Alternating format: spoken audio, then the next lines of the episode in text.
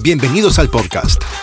Nexus Canadá proporciona servicios de consultoría de inmigración en varias categorías, incluidas la visa de residencia permanente y las visas de residencia temporal. ¿Quieres trabajar, estudiar, establecerte? Podemos ayudarte. Mejor dicho, sabemos cómo asesorarte para que cambies tu vida. Somos Nexus Canadá, Immigration Consulting Services. Andy Rodríguez, de Nexus Canada Immigration, revela todas sus estrategias, consejos y recomendaciones para que pueda usarlos en sus planes de inmigración a Canadá. Descubra cómo puede estudiar, trabajar e inmigrar a Canadá con la guía del consultor de inmigración canadiense registrado y con licencia. Aprenderá sobre permisos de estudio, permisos de trabajo, programas denominados provinciales, entrada rápida, trabajo en red y búsqueda de trabajo en Canadá. Este podcast es una mezcla de entrevistas, coanfitriones especiales y shows en solitario de Andy que no querrá perderse. Presiona a suscribirse y prepárate para cambiar tu vida. Bienvenidos.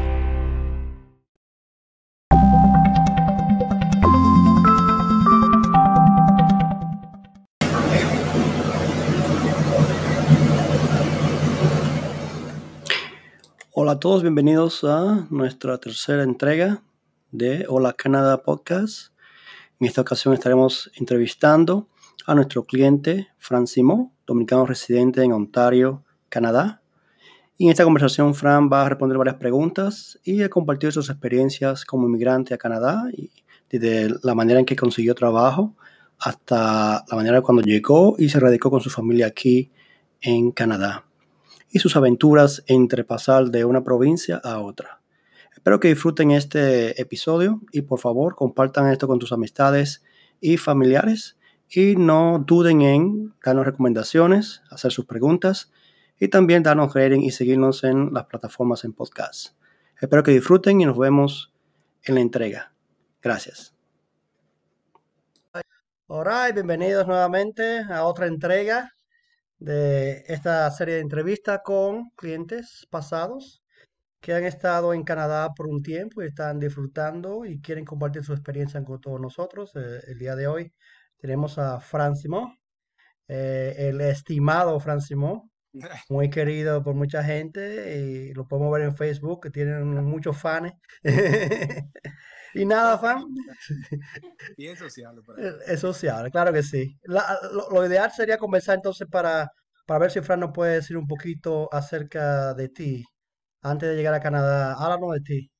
Ok, bueno, gracias Andy por, por invitarme. Eh, bueno, hablar un poquito de mí. Eh, tengo 34 años, eh, todavía estamos jóvenes. No aparenta, no preocupes. Eh, felizmente casado eh, con mi esposa, tengo, tengo un niño de tres años y medio, nacido aquí. Eh, una de las razones por qué vinimos aquí. administrador de empresa, de profesión. más, tengo varios, algunos 15 años de experiencia entre el área de supply chain el área de AIB, que son alimentos y bebidas. por lo que me dio una oportunidad de, expandir, expandirme y buscar oportunidades en diferentes campos eh, laborales eh, cuando vine aquí. Eh, en RD, como te comentaba, ambos, mi pareja, mi esposa y yo, partíamos y nuestra profesión, teníamos trabajos estables y demás, recién casados, teníamos dos años de casados cuando vinimos a Canadá.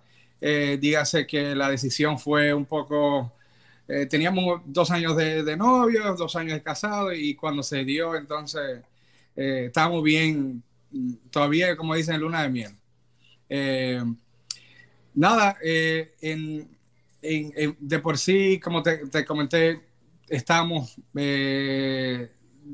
tomando en cuenta la decisión de venir a Canadá y ahí no solamente, bueno, yo desde antes así fue que pude envolver a, Eva un poquito, eh, meterla en el liga, como dicen. Eh, yo desde muy joven desde los 18 años. He estado participando en programas de Work and Travel en, en, todo Estados Unidos. Lo hice como por 5 o 6 años. Eh, descuidé un poco los estudios, pero siempre ha sido de conocer, eh, de aventurarme, conocer nuevas culturas, eh, el idioma, gracias a Dios también lo dominé por ahí. Entonces siempre ha sido como parte de mí el querer emigrar, ¿no? y de ahí vinieron varias opciones, pero, pero en sí, esa fue, en eso estábamos en RD en el momento que, que decidimos venir para acá. Ok, muy bien. Esa parte de- del work and travel es muy, muy, muy común. Te lo digo porque también yo fui un beneficiario de ese tipo de programas. Y ah. muchas personas que veo que viven ahora en Estados Unidos o en Canadá o en, algunos países europeos, eh, fueron inicialmente, se, hicieron ese primer paso y le encantó la, el, el viaje, el utilizar el, el- idioma, el, el conocer personas de otros países. Y quizás eso le despertó esa chispa déjame explorar otro, otra cultura. Exacto. Y eso muy poca gente tiene la, tiene la, la, la, oportunidad de hacerlo. Porque una cosa es tú anhelar vivir en un país desarrollado, que tú lees mucho, que es un país eh, organizado, etcétera. Eh, pero no es lo mismo vivir que ir a vacacionar, ¿verdad? Eh, entonces, uno viniendo de estos programas pudo, pudo realmente tener un poco, degustar el como un residente de un país desarrollado, por ejemplo en Estados Unidos, en el caso donde yo fui, eh, uno puede como tantear y decir, bueno, pero, pero esto no es una mala idea. Eh, en el término de la parte financiera, la parte eh, profesional, la parte social, etcétera, y ya a nivel global lo que es el sistema de salud y educación, etcétera, y seguridad. Entonces, eso, despertó muchísimo, tenía mucha ansia de, de seguir eh, buscando nuevos horizontes, por decirlo así. ¿Y crees que esa experiencia en el Work and Travel realmente hizo más fácil el proceso para ti? ¿Consideras que te ayudó mucho? Mm. Básicamente eso fue una de las cosas que más me ayudó. Eh, porque eh, al, al, al, poder utilizar estos programas para trabajar, esa experiencia me contó eh, como parte de los requerimientos, no tanto del empleador, sino tanto de la parte de, migración.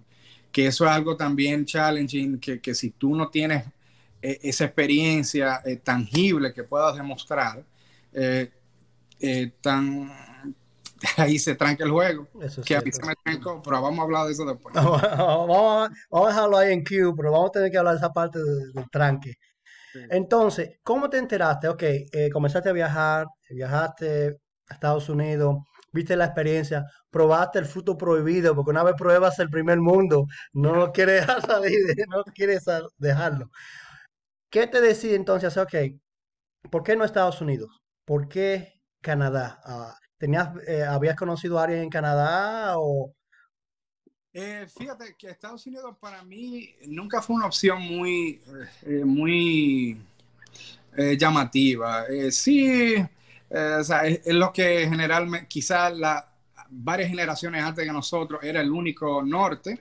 todo el mundo tiene familia en Nueva York, todo el mundo tiene familia en Estados Unidos, pero quizás eso hace varias décadas atrás ha cambiado un poco el interés.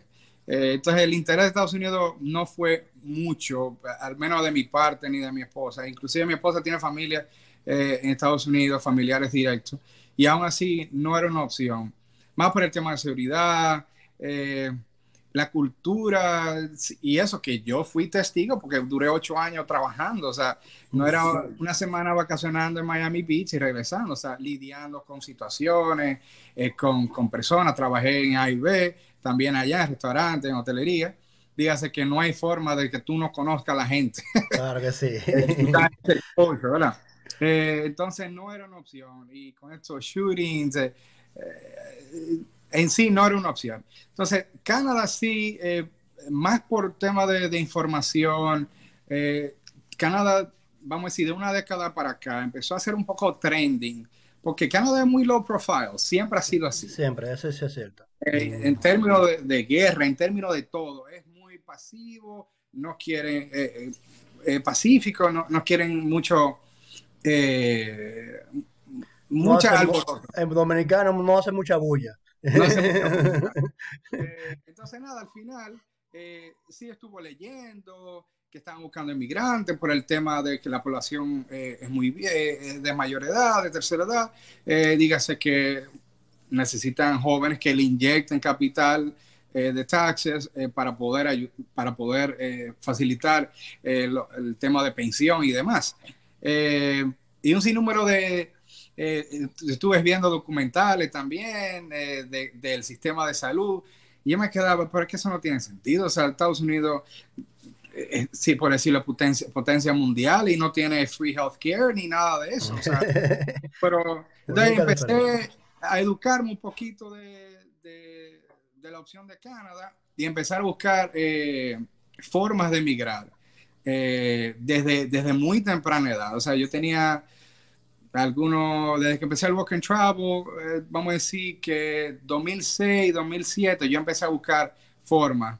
Pero como era muy joven en la universidad, etcétera, nunca se, se materializó nada, eh, se concretizó nada. Eh, ya casado, busqué, buscamos varias formas en internet, bajo varios programas para, para el 2015, que cuando yo migré, no había muchas opciones. Era bajo skill worker, inversionista, eh, y yo creo que yo creo que eso es todo.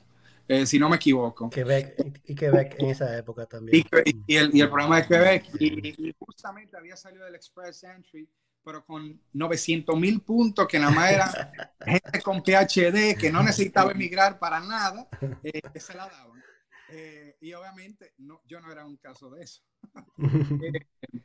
Y entonces empecé a buscar programas de inglés eh, eh, con mi esposa para poder emigrar como estudiante y luego eh, aplicar por una residencia, a ver si no salía.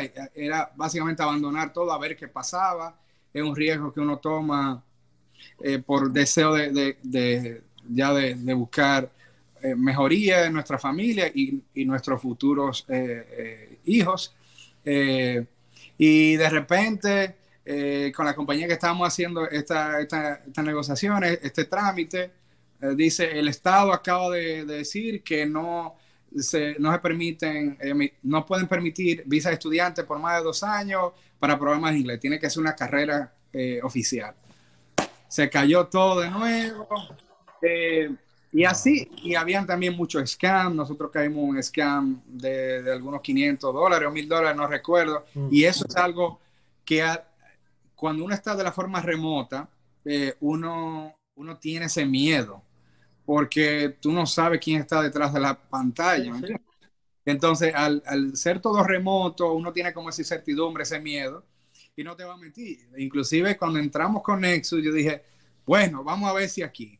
Eh, y, realmente ahí, eh, ahí fue que empezó todo, eh, bajo una publicación que Nexus eh, en el periódico.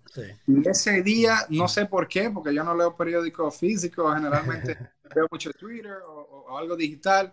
Y estaba ahí leyendo el periódico y vi una publicación de que estaban buscando personal de gerencia en la parte de AIB para emigrar a Canadá y desde ahí empezamos el proceso con Nexus. Y me imagino como eh, el miedo, como tú dices muy bien, porque sí, hay mucho, mucho scam, mucho fraude, especialmente en Internet, y muchos consultores fantasmas, le llamamos nosotros aquí en Canadá, que no están registrados con el gobierno y que te cogen el dinero primero y después desaparecen. Eso, eso es algo que realmente hay que tener mucho cuidado. No se puede confiar mucho. Hagan su investigación cuando vayan a trabajar con profesionales y verifiquen que esa persona está registrada con el gobierno de Canadá para dar ese servicio. Ese es eh, mi consejo de, parte mía. Y sé que seguro tú apoyas esa parte. Así es, así es. Así fue que realmente empezamos a, como dicen, a, eh, depurar eh, los servicios de, de, Nexus. ok, ¿quién es Andy? buscamos, y gracias a Dios, ya en este, en este momento, la tecnología y el acceso libre a la información, está todo en Internet para gente que aún así comete fraude y tú crees que es una página oficial y tú crees que todo. Claro, claro. Eh, gracias a, que también la confianza de suministrar toda la información eh, de Nexus eh, y, Andy per se fue un poco más rápido en, bueno, vamos a chequear en la página eh, de, de Canadá, si, si Andy está registrado como consultor migratorio, está ahí, o sea que no, tú no estás hablando con, no estamos hablando con, con cualquiera eh, que está intentando hacer algo malo.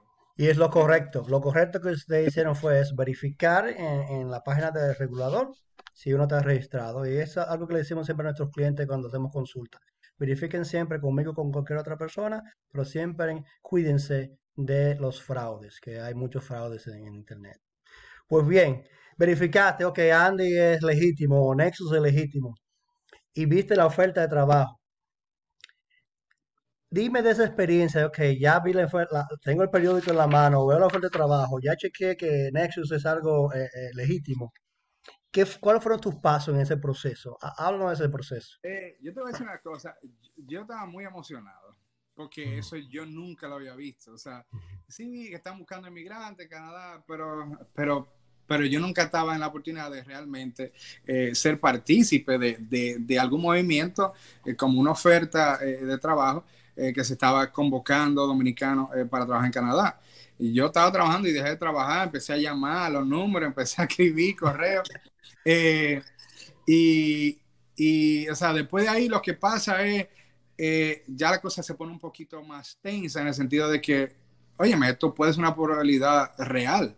Si Andy y Nexus, después de toda la investigación, es todo real y, y, y, y, si se entiende que podemos hacerlo, entonces vamos a hacerlo. Entonces ahí hablo yo con mi esposa y le digo eh, lo que está pasando, eh, que hay, que hay, hay eh, cre creemos que hay alguna forma de poder migrar a Canadá con, con una oferta legítima de trabajo que es muy difícil, muy difícil encontrar. Bajo, hay que aclarar eso. Y empezamos entonces el, con el proceso. En nuestro caso, ya después de tomar la decisión, la decisión ya estaba tomada de antes de migrar, pero no es lo mismo sí. cuando te la pones ahí, ¿verdad? gracias a Dios, mi esposa estaba on board, dijo, bueno, vamos, vamos arriba, somos, estamos jóvenes, no tenemos muchachos. Eh, eso no significa que si usted tiene muchachos, no venga para acá. Tengo amigos que tienen muchachos de 20 años y vinieron. cuatro muchachos. O sea que nunca es tarde. Al final lo que queremos es la mejoría para nuestros hijos al final. O sea eso, que, eso, eso es eh, no, no, se bloqueen de que, ah, que el tabú de que yo estoy muy viejo. Tengo amigos de, de 55 y pico que ahora que están llegando. O sea que mentalícense de esa forma. Anyway, entonces ya decidimos venir y empezamos entonces el proceso con, con Nexus ahí. Ok. Entonces llegaron aquí, te entrevistaste, háblanos de, de, esa conversación con el empleador, ¿cómo fue? Eh, eh, esa experiencia fue también eh, bien challenging porque tú te tienes que vender, o sea, como, no como, como cualquiera, no, tú te tienes que vender como un dominicano eh, que no luce desesperado por venir a Canadá. Dígase, eh, gracias a Dios, va, gracias a la experiencia que, que tenía de, eh, de trabajo y, y, y, mi educación y demás, eso ayudó bastante. Eh, entonces, cuando seteamos ya eh, la entrevista con el empleador, eh, entiendo que me fue muy bien, el idioma me ayudó bastante, eso realmente influye mucho en, en la en cómo fluye, to, cómo fluye toda la, la, la, entrevista y cómo uno se comunica con el mismo empleador.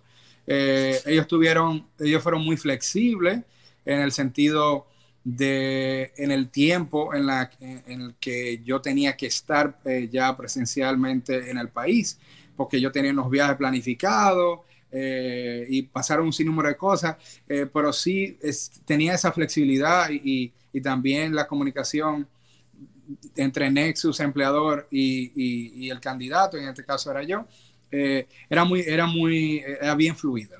O sea que eso sí, eso sí ayudó.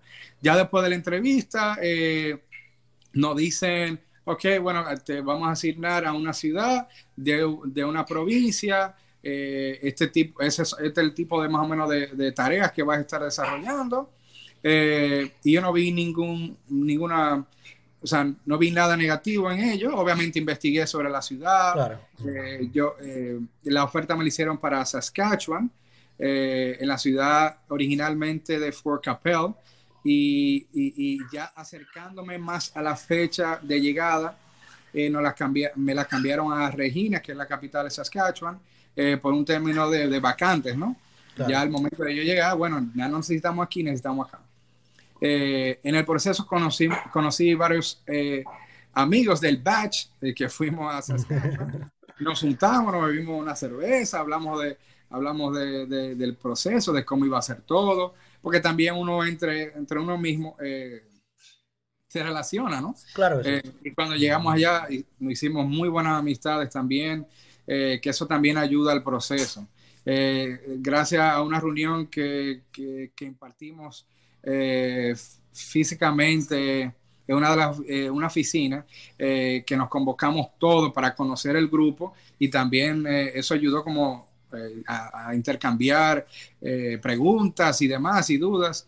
O sea que ya después que la entrevista eh, se, se, somete la carta oficial de, de, trabajo, se firma, se envía, nos, bajo los estándares del gobierno en ese momento, el, el, tiempo estimado iba a ser de dos a tres meses. Entonces uno como candidato se mentaliza y dice, bueno, dos o tres meses es un proceso rapidísimo. Eh, bueno, empieza a vender vaina. Nos fuimos. Y ahí viene eh, que tiene que todo el mundo estar preparado, así como los empleadores, o sea, así como cambian circunstancias eh, en, términos laborales, también cambian circunstancias y políticas y, reglas del juego que vienen desde internamente del gobierno de Canadá. Entonces, ahí fue una experiencia no muy grata para ninguno. Y creo que para elaborar un poquito, eh, sin elaborar mucho tampoco, eh, tuvimos una situación eh, con el gobierno de Canadá en 2015 que se emitió una moratoria y eso puso en hold todos los programas de migración a Canadá. Dígase que si yo le mandaba un correo a Nexus, Nexus, pero tú me dijiste en dos meses, Nexus todavía nadie sabe lo que iba a decir el nuevo cambio de gobierno. Entonces, esta situación de incertidumbre puede pasar mañana si tú estás aplicando, porque las cosas cambian. O sea, tengo amigos que están viniendo ahora mismo y con esto del COVID-19, o sea, cualquier cosa puede cambiar. Exactamente. Eh, y, fue una experiencia para ambos, dígase cliente y, claro, claro.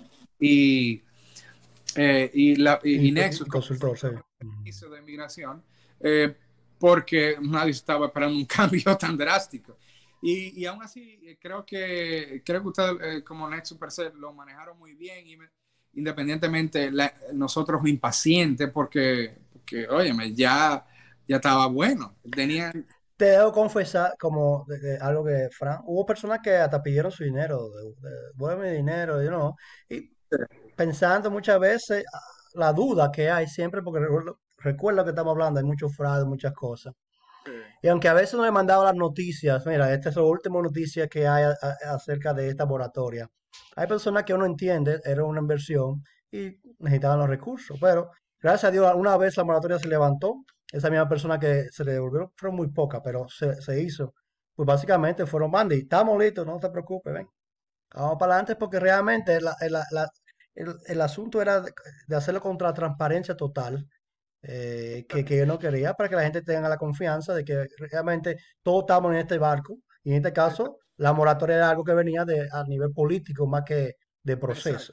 Y, eso que te digo, o sea, uno tiene que estar preparado en, esto de, de, migración. Puede pasar lo que sea, y, y, y eso que el gobierno es cada bien organizado en el sentido de que te dice un estimado en tiempo y siempre ellos se, eh, se curan en salud.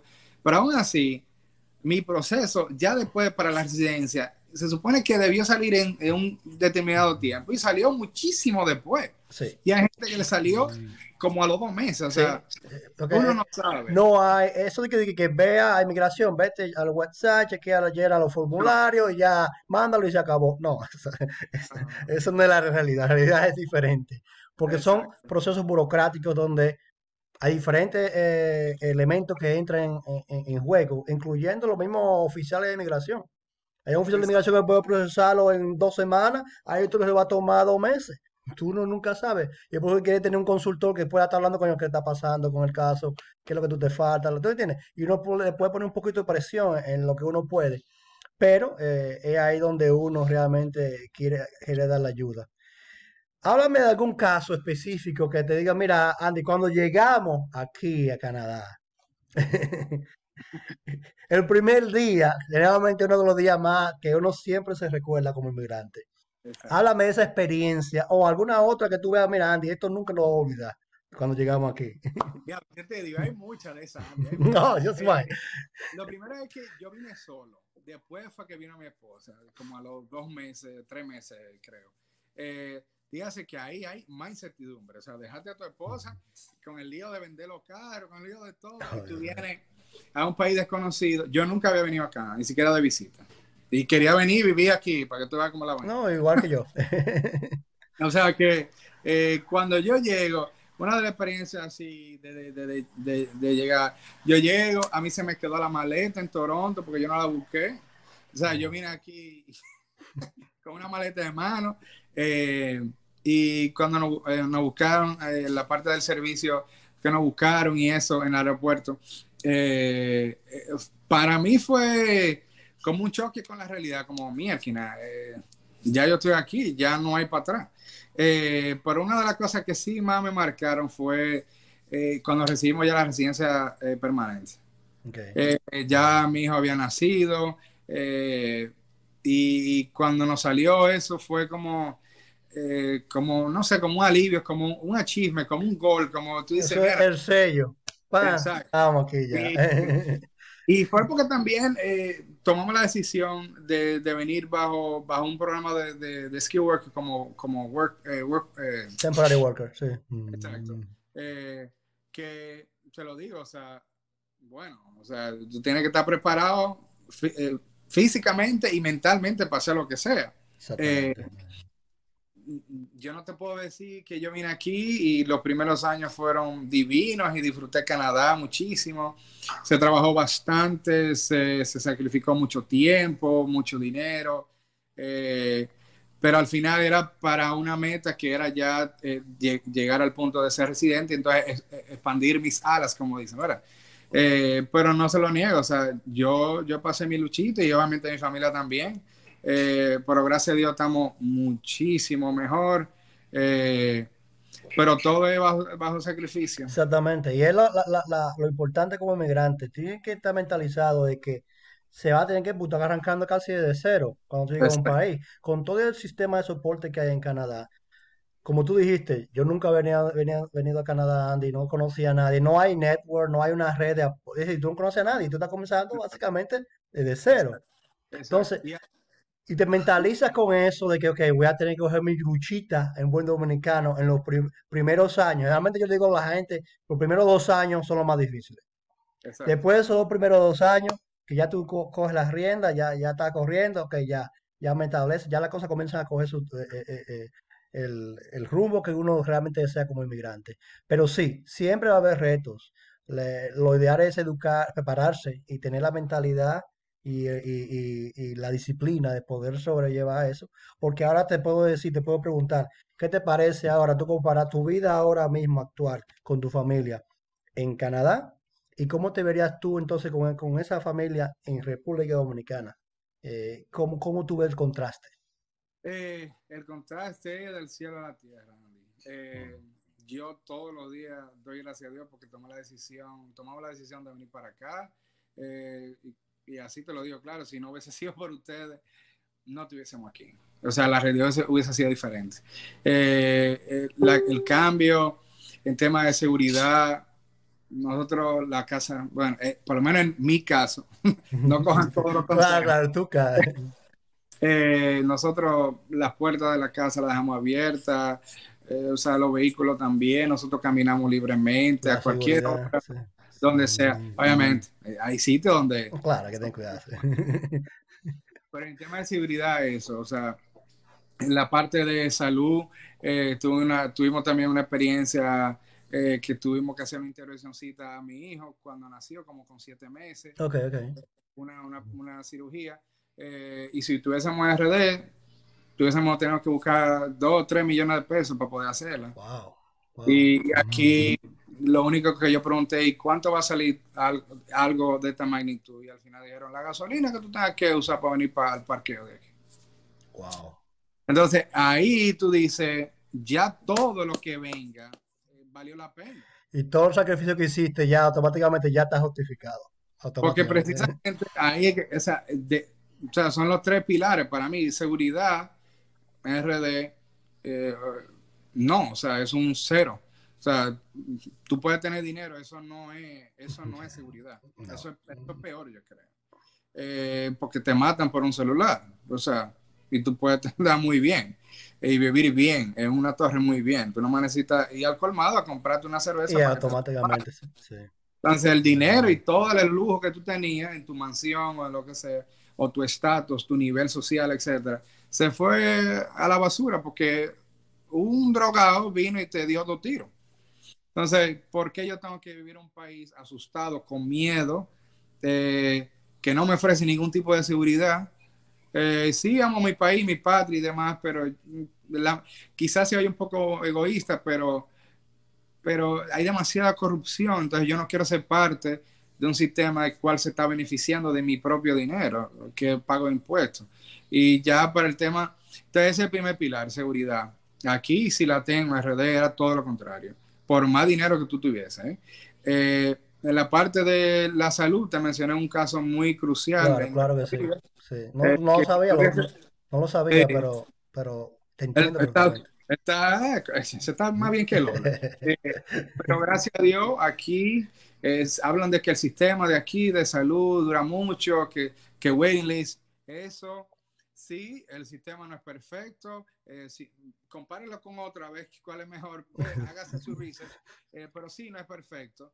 Eh, sin, embargo, cuando hay cosas delicadas que requieren atención eh, seria, inmediata, nosotros no duramos ni dos días para recibir llamadas y, gestiones de, de, de, de, todo, o sea, fueron, un, Andy, un equipo de cinco o seis cirujanos que se metieron ahí, o sea, y, al final fue, eh, no te preocupes, que la gasolina que tú tengas que, y al final me enteré que el hotel que yo pagué, que estaba cerca, el Estado me lo podía pagar, no, pero, pero no abusé. Ok, ok.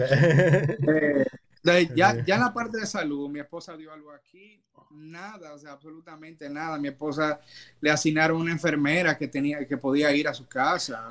¿Cuánto, le costó? Déjame hacer la pregunta para que la gente, de, los televidentes, seguidores, suscriptores se enteren. ¿Cuánto le costó el, parto?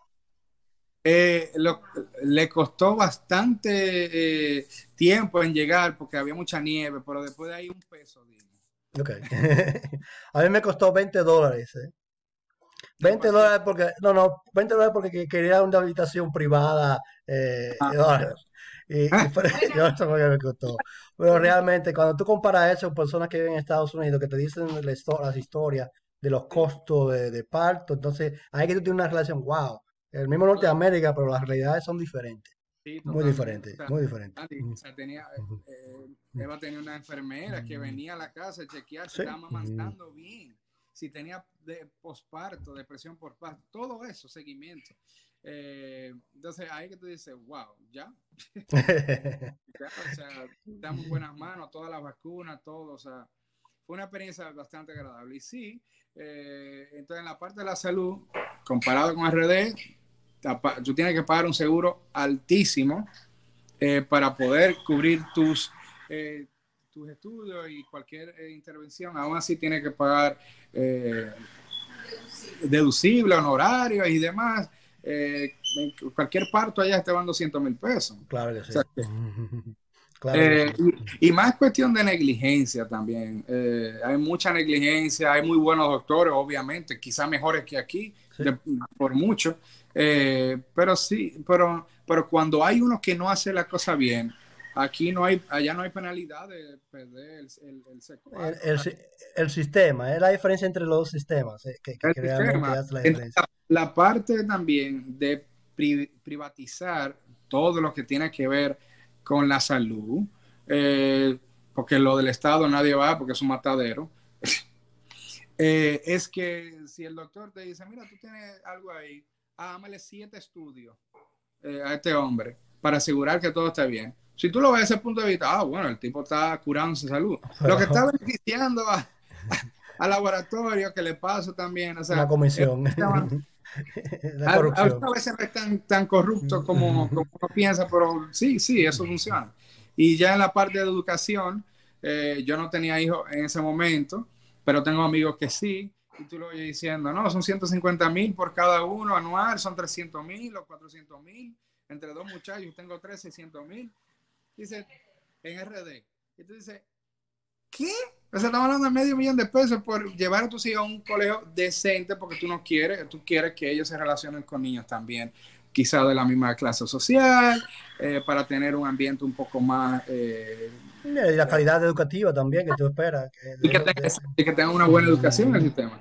Pero entonces tú dices, ok, entonces ya tu mente tiene, si tú ves en RD, tiene, la eh, tiene el sistema de seguridad, tiene que vivir en un lugar bueno para no estar en un barrio. Eso es dinero, ¿verdad? Salud, tiene que tener un buen trabajo para poder costear cualquier cosa y tener un seguro privado, porque si no se te va a morir tu familia. Period. Y tercero, educación, tienes que también trabajar mucho porque tú tienes que darle educación a tu familia. Y, tú y, todo eso es dinero. Cuesta dinero, pero una, hay el punto interesante que acabas de mencionar, trabajo. ¿Tú crees que en Santo Domingo, trabajando para poder eh, suplir todo eso que acabas de mencionar, tendrías tiempo para una calidad de vida con tu familia? Ahí es que voy. Excelente eh, eh, pregunta ahí. Y ahí es que voy. Allá, para yo llegar a eso, yo tendría que trabajar largas horas por mucho tiempo para proveer eso es todo, proveer dinero para mi familia, pero proveer presencia como padre o madre, no, no, ya no existe eso, porque tú tienes que preocuparte por hacer dinero para cubrir las necesidades básicas. Yo no estoy hablando de salir y vacacionar tres veces al año, señores. Estamos hablando de educación, salud y seguridad. Exactamente, lo básico. Aquí el sistema está diseñado como la educación es, eh, tú lo estás pagando impuestos, ya te la suministra el Estado como, como, vamos a decirlo, gratis, pero con impuestos. La salud por igual y la seguridad también.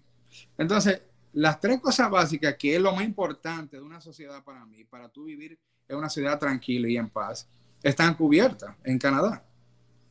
No en la perfección, pero están cubiertas. Y eso es sin decir todos los beneficios extra que tiene Canadá. Tú estás, eh, enfocado solamente en esos tres pilares. Exacto. Y, y, aquí todo está cubierto. Si tú te vas a una ciudad eh, pequeña, no una metrópoli, como por ejemplo aquí en Toronto o en Vancouver, eh, tú con salario mínimo vives en un lugar decente, salario mínimo. O sea, es lo mínimo. No hay forma de tú ganar menos de ahí. Eh, puedes vivir en, una, en, un apartamento humilde, seguro, y tener un carro promedio también y cubrir todas las necesidades. Entonces, al final, ya lo otro es lujo. Dígase que tú tienes como profesional que eh, ponerte a estudiar o ponerte a emprender un nuevo negocio para generar más beneficios para lo que tú quisieras llamarle extra para, para hacer algo para, para recreación o para tus proyectos personales, pero, pero necesidad básica como, como Estado, como, como país, ya están cubiertos. Después de ahí lo otro es lujo, como digo yo. Oh, claro. Pero, Fran, yo voy a ponerme como el dominicano que está viendo este programa ahora mismo, o el latinoamericano, y te voy a decir, no, pero, Fran, e, el frío que hace ahí es fuerte, háblame, ¿cómo tú te aguantas ese frío? Eh, eh, yo te voy a decir una vaina, yo prefiero ese frío de, que, ese, que, ese caos de eh, El frío nada más es con abrigo bueno, usted viene aquí, se compra un abrigo bueno, gasta sin ver en eso. y, por ejemplo, yo no, yo no, yo no yo siempre he trabajado indoor, o sea, dentro de una oficina, dentro de un restaurante, dentro de algo. O sea, que eso no me ha afectado. Eh, en Saskatchewan sí hace mucho frío y yo salí huyendo. Pero no te voy a mentir, yo salí huyendo. Eh, porque un invierno, coño, siete meses. Pero Canadá es el segundo país más grande del mundo, señores. usted puede elegir, usted puede elegir dónde vivir. Ya después que te salen ya tus papeles y demás. Eh, pero yo hice mi sacrificio en Regina, en Saskatchewan, tenía lo bonito, obviamente, pero hacía mucho frío. pero eso a mí no me mataba. O sea, yo, eh, por ejemplo, no sé lo había mencionado, eh, yo vine, fui a Regina, duré tres años eh, bajo un programa, bajo mi, mi, contrato de trabajo. Luego me salí a residencia, me preparé financieramente y, y, a nivel de, de, de, trabajo y demás para emigrar a Ontario. Por la parte social, la comunidad, etcétera. estar más cerca de la casa, de RD, por decirlo así. Eh, y por el tema de, por ejemplo, la vieja, cuando venía para acá era solamente un avión y demás, y otras razones personales. Eh, pero el frío, señores, hay, hay, muchas cosas que se hacen cuando hay frío aquí, eh, que, tú no, que uno no piensa porque uno nunca vivía en el frío. O sea, yo aprendí a esquiar, yo aprendí a patinar sobre hielo, viejo al fin, y como quieras. no se eh, hace mucha fogata, acampar también, eh, frío. Eh, o sea, hay muchas cosas, hay fishing también, o sea, depende de lo que te guste, y muchos, muchos coro indoor. Eso es, vamos para tu casa, y ya, listo. Lo mismo que estás en alrededor por adentro de una casa. El frío es del carro a la casa. El cáncer alma donde sea, no importa el clima. el frío es, como toda la vida, uno se acostumbra, o sea. Tú me habías mencionado, Fran, acerca de algunos tranques que tuviste en el... Háblame de eso, quiero retomar ese tema contigo. Bueno, eso fue algo que eh, fue, fue, muy, fue muy fuerte para, para mí principalmente. Después de, de la entrevista con el empleador, todo salió bien, me mandaron mi cosa, de Nexus somete los papeles, paso a lo de la moratoria. Cuando abren la moratoria ya estamos listos. Eh, en ese preciso momento, un mes antes de topar mi aplicación, decide mudar todo, mudar las operaciones de, del visado de Canadá eh, para México. entonces, otra vaina más. Eh, entonces, los mexicanos, la, la, Embajada de Canadá de México eh, es que está tomando la, las aplicaciones pendientes que pasó después de la moratoria. Eh, ellos, me, ellos a ninguno de, de, los del batch de nosotros que se fue con Nexus eh, los entrevistaron, a excepción mía, solamente yo y creo que otra persona. cuando me dicen, a mí me llaman de México y me hacen una entrevista por teléfono. Eso yo nunca lo había visto y nadie lo había visto.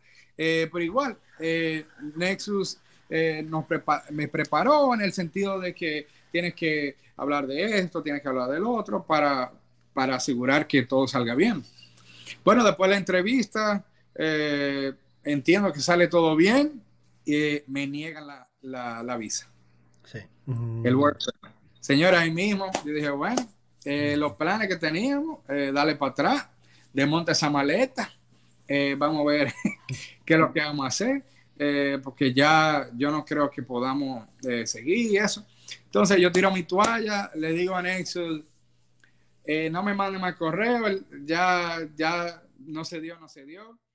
Y yo, que, no, que soy muy perseverante, tiré la toalla, señores. Nexus decidió apelar por mi caso. un pleito, que armamos un pleito ah, fuerte. Que no, quiero, que no, como un muchacho, una eh, que no, que no aplica nada, señores. A mí me negaron, o sea, yo no venía para acá. Eso fue el, o sea, el oficial migratorio dijo, Fran, usted no va. Ah, y no fue, no era, había un grupo, no solamente tú, habían dos o tres más en ese, en ese, en ese, ah. en ese mismo, fue el pleito que tuvimos que armar con, con ellos. Y yo, bueno, pues nada, entonces eh, Nexus decidió eh, apelar eh, ya directamente con el oficial que, que determinó que, que, no íbamos. No sé qué fue lo que hicieron allá atrás. eso, se queda entre nosotros, los consultores. Exacto. Andy me escribe un correo, yo recuerdo como hoy, eso, estábamos, había una noche, un, estábamos mi esposo y yo en un restaurante cenando, había una banda en vivo, yo me acuerdo como hoy, eh, que un amigo mío tocaba guitarra y cantaba, eh, y, yo, fumaba en ese tiempo, eh, y, y, salía a fumar, y veo un correo tuyo diciendo, Fran, felicidades, el, el, oficial de migración como Reconsider eh, y, y, te, y aprobó el permiso de trabajo. no el permiso de trabajo, sino como, como el... Sí, sí, sí, fue el permiso de trabajo. Básicamente la visa de, trabajo. ya sabes. Ahí quería yo llamar a Andy ahí mismo y eran como las 12 de la noche.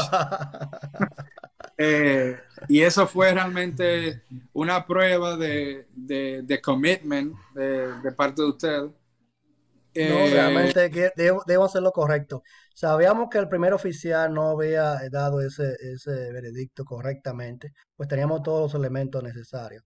Tuvimos que llevar eso al supervisor. De, o eso fue un pleito entre papeles. Mi colega también en Saskatchewan, entre los tres, entre los dos, ataca, atacando con la gente de allá. Tuvimos que, que pelearlo con, con, ellos, pero finalmente eh, no dieron la razón. Realmente no, no había razón para denegarla. Así que...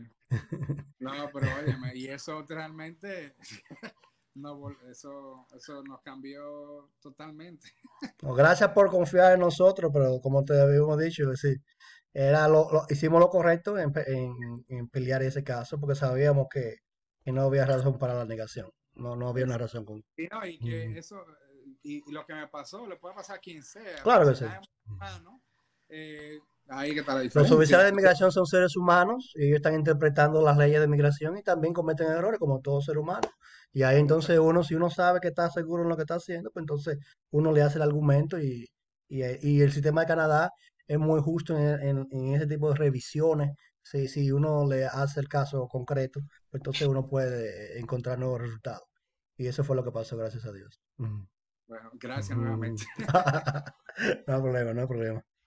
Pues bien, eso es algo eh, eh, interesante, ¿no? Eh, no sabía el asunto del restaurante ni, ni que ibas a llamarme. eso me lo estás diciendo hoy en vivo. pero me imagino que después, nace, quizás el nacimiento de Daniel fue quizás el, el, el, momento más, más especial en Canadá, para ti y para Eva. Sí. y, y háblame entonces de, de, ese momento, llegó el momento, nace Daniel en Canadá, un nuevo país. Eh, háblame de, cómo te sentiste tú. Eh, fue un momento como muy overwhelming, como muy, eh, muy touching para, para nosotros. Eh, primero, nos, o sea, Eva dio a luz y no teníamos a nadie. Exactamente, es por eso te haciendo una pregunta, porque sé que... no, no, es lo mismo. No es lo mismo. Ah, todo el mundo tiene que la muchacha que, que, limpia, la muchacha que plancha, la muchacha, la niñera. Y yo aquí, yo no me río cuando yo oigo los, los memes. Eh, sí, sí, eh, diciendo, ay, que se acaba el, eh, estaba en el COVID-19, yo estoy cansado de fregar. eh, pero ¿qué pasa? Eh, eh, Daniel nace, eh, nosotros apenas tenemos dos o tres amigos, porque como te dije, la comunidad de, de donde fuimos es muy, muy, muy pequeña. exacto, muy pequeña, una ciudad bastante pequeña. Y bueno, estamos dos primerizos, que un muchacho nació un 8 de enero a menos 37 grados. Y eh, nos fuimos para el hospital. Eh, eh, durante, duró como 24 horas de parto y regresamos tres. Salimos dos y regresamos tres. después de ahí como que cambia el asunto. al no tener familia, al no tener amigos tan close y demás, uno se adapta. Uno dice, oye, es un momento fuerte porque tú necesitas tu familia. Oye, tu hijo necesita papá y mamá. Ya, y, inclusive, si el papá no está, el hijo necesita mamá. Punto. Y viceversa. O sea que uno se adapta. Eh, sí, uno añoraba tener eh, la ayuda de, de, una persona experta. Eh, mi, suegra vino por dos o tres semanas, eh, que se lo agradecemos muchísimo. Pero después que, no, después que ella se fue, desde cero de nuevo, ¿y qué hacemos con este muchacho? Eh, y eso es algo agradable, es algo muy chulo, es algo que tú aprendes. Y, y es, la naturaleza es muy, muy, eh, es, perfecta. O sea, nadie le dice a un gato qué hacer. O sea, cuando la luz, tú aprendes. tú, aprendes y, y, lo hemos hecho muy bien, te voy a ser honesto, ¿sabes? Yo creo que hemos hecho un buen trabajo. Eh, ya con el tiempo hicimos más amistades y alguien se cuidaba un día a Daniel y podíamos salir. Eh, pero siempre está, siempre va a estar el factor de que tú no tienes familia aquí, ¿me entiendes? eh, y, tú adoptas una familia nueva que son amigos. Algunos se vuelven más close que lo que tú tenías en RD y algunos nunca van a ser los que eran en RD. Exactamente, siempre. y, y, es una cuestión de balance. Ahora, lo que sí yo noté es que a diferencia, volviendo al punto de seguridad, eh, educación y salud, a nivel de calidad de vida, es que yo comparto todos los días con mi hijo sin tener que preocuparme que tengo que buscarme el moro porque no hay forma de pagar tal cosa. Yo tengo un trabajo modesto, mi esposa también, tenemos un negocito también eh, de catering y eso, pero, pero tenemos la calidad de vida de poder compartir con nuestro hijo diariamente, llevarlo al parque diariamente, caminar en el bosque, yo tengo un bosque aquí atrás con un río, o sea, y eso para mí ya esa es mi vida, o sea, yo no quiero más de Es que un estilo de vida que realmente te, llena, ya no, no, se, no se piensa en estatus ni nada, que es lo que normalmente se piensa en Santo Domingo. Ah, no, no, no, no, interesa. Es lo básico es, tengo todo lo que necesito y tengo el tiempo para estar con mi familia. y, y, también eso que tú dijiste, algo muy cierto. En RD, hay, como hay tanta preocupación por llegar a un estatus y tener un nivel y compartir con ese mismo nivel, hay mucha avaricia, hay mucha... Eh, la gente quiere show off demasiado. Y eso está en la vena de nosotros, lamentándolo mucho. El dominicano es así. Hay muy pocos que no son así. O sea, que si usted cree que no es así, revisa. Eh, pero cuando tú llegas aquí, aquí la gente no mira etiqueta, no mira carro, porque cualquiera se lo puede comprar aquí. Aquí hay mucha, mm. es bien asequible. O sea, tú que andas en un Mercedes o no andas en un Mercedes, aquí nadie ve eso. Exactamente, nadie le... nadie ve si tú andas con una ropa. O sea, todavía andas bien vestido, bien, punto. Punto, eso es todo. Nada, y nada de prejuicio. Yo soy doctor y tengo una maestría, nada de eso. Absolutamente. Nada, En la entrevista te estoy diciendo que la entrevista que, que, siempre he tenido trabajo, nada más hablan de experiencia. A mí nadie me ha preguntado si yo estudié. No, experiencia, lo básico. Por eso resumen, es allá lo básico. ¿Qué tú, qué, qué tú puedes hacer por la compañía? Y en eso que están ellos pensando. Y he tenido obviamente superiores que tampoco han tenido educación formal, pero son unos verdugos haciendo el trabajo. ¿Entiendes? O sea, hay de todo, dependiendo de la compañía, etcétera, eh, dependiendo también del estado. Eh, pero ese, esa preocupación social que tú, que yo tenía en RD de adaptarme a un grupo para encajar. Ya no, no es necesario en Canadá. ¿Quién paga mi cuenta? Yo. ok. Pero última pregunta para ti en el sentido de, de profesional. Háblame de tu experiencia actualmente, ahora estás trabajando, porque te mudaste a Ontario, una nueva ciudad. Háblame de la ciudad un poquito en, unos minutos y, del nuevo trabajo que tienes. Ok. Eh, bueno, una de las razones principales porque queríamos mudarnos a Ontario, principalmente al GTA, que es Greater Toronto Area, que es la parte de Toronto y los suburbios alrededor, eh, porque en mi, en, mi, mi carrera profesional, eh, en la parte de supply chain, básicamente logística, distribución, warehouse y todo eso, eh, manufactura y demás, eh, había un, un, nicho bastante grande, porque estamos en una metrópoli, eh, mucha, o sea, está conectado Estados Unidos, México, México. había mucha demanda en mi carrera, pero donde yo estaba, demasiado norte, ahí no llega ni siquiera un contenedor cada dos días. y obviamente, estoy exagerando un poco, pero obviamente el flujo, 250 mil personas, con, con 8 millones que están en, el GTA, eh, bueno, en todo el, la bota, como dicen, eh, es demasiado. Entonces, decidimos eh, mudarnos a Ontario por el tema de lo que te había mencionado anteriormente y, y, por el aspecto de, de, de, mi, de, mi, carrera profesional y también la de mi esposa. cuando llego aquí, yo vine bien preparado en el sentido financiero, vine preparado para quedarme sin trabajo varios meses, porque eso es muy delicado. Si tú quieres emigrar a una ciudad como esta, como el GTA, todo es más caro. Eh. Seis veces más caro. Entonces eh, también tú dices, ah, pero yo gano más, pero gasto más, entonces no tiene sentido.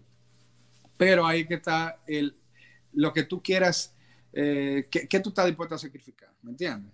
Eh, entonces decidimos venir para acá eh, y yo empiezo a buscar trabajos desde, desde allá, desde Regina. había muchísimo trabajo, pero al momento de la entrevista, no todo el mundo le gustaba hacer Skype interviews. Eh, muchos de que veían el postal code de mi teléfono, nada más por eso era un flag en, el, en Indeed o en LinkedIn o en otra página para depurar tu aplicación, porque decían, esta persona no vive en el GTA, ¿cómo puede aplicar aquí? Que hay muchos trucos también que, tienen, Que, tienen que manejarse. Eh, pero entonces al final me cansé y dije, yo tengo que, yo, tenemos que ir para allá y, y, conseguir el trabajo cuando yo llegue, porque no hay forma, no he podido. Hay amigos míos que sí lo hicieron y consiguieron trabajo antes de mudarse, que eso es lo ideal, se lo recomiendo a todos, aunque sea una de las parejas. Eh, pero en mi casa no fue así y, y, aún así tomé la decisión porque tenía seguridad que iba a conseguir un buen trabajo, eh, quizás no al principio, pero iba a poder conseguir un trabajo en mi área, que es lo que yo quería. Esto no significa que le va a pasar a ustedes, a nadie. Es su experiencia personal. exacto. Hay gente que dura una semana, dos semanas, dos meses. dura cinco meses, ¿ok? Tiene que estar mentalizado.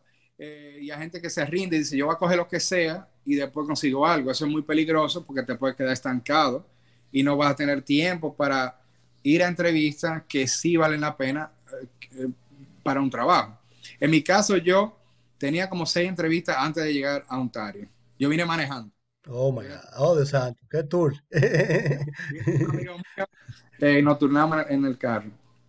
Eh, entonces, nada, eh, llego, llego y de que llego al otro día tenía dos entrevistas, luego dos entrevistas, luego dos entrevistas, pero mi trabajo en ese momento era aplicar y buscar trabajo, no es a la ligera, eso era mi trabajo, era eso, cover letters y, y trabajo.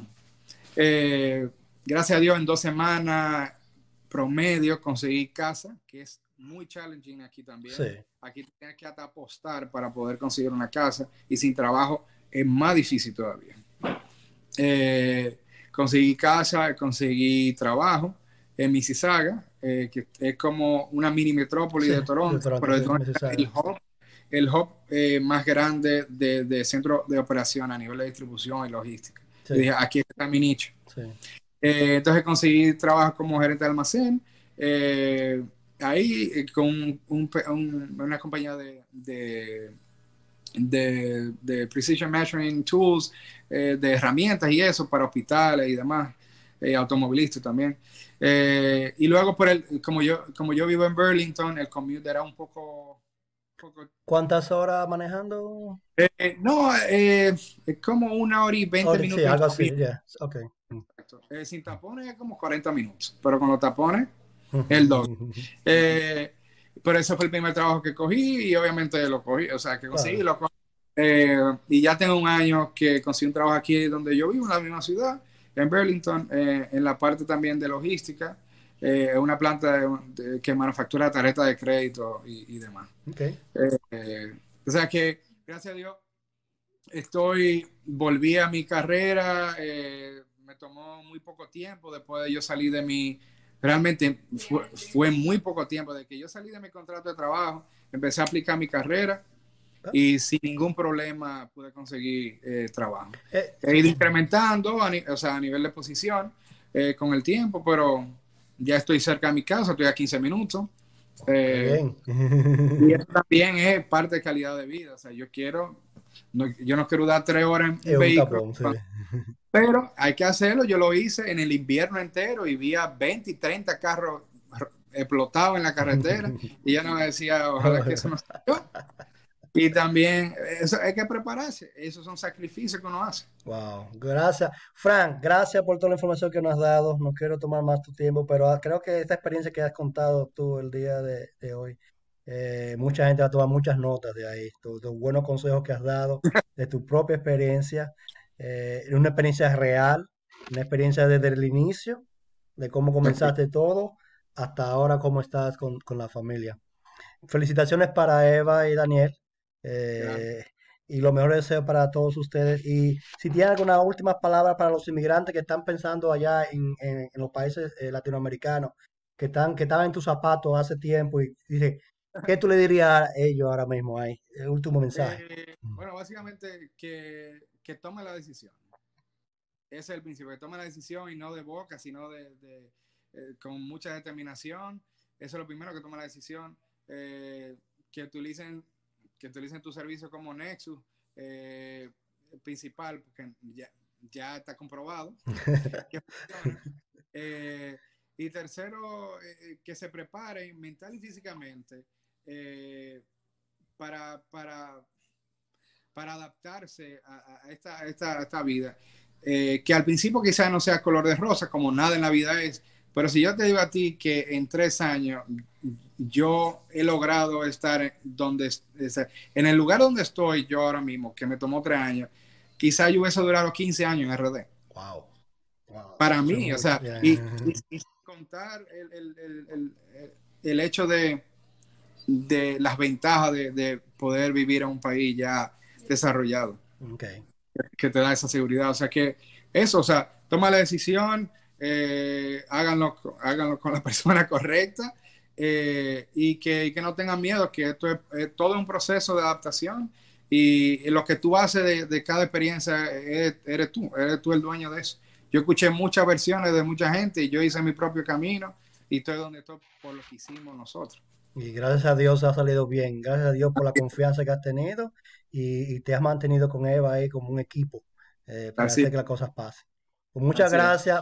Gracias por todo, Fran, nuevamente. Encantado de verte. Eh, gracias a Dios, un poquito más de cana desde la última vez que me viste, pero nada. a mí ya no tengo que ver. No, Encantado. Cuídense mucho. Un abrazo desde Ottawa uh, para ustedes allá en Burlington. Y nada, nos mantenemos en contacto y muchas gracias por, por el testimonio. Cuídense y buenas noches. Bye bye. ¿Tienes preguntas o deseas información sobre emigrar a Canadá?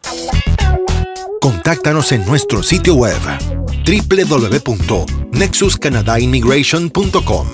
No dejes de ver nuestro contenido también en youtube.com barra Nexus Canadá Visa. No olvides seguirnos para estar actualizado de todas las novedades. De todas las novedades.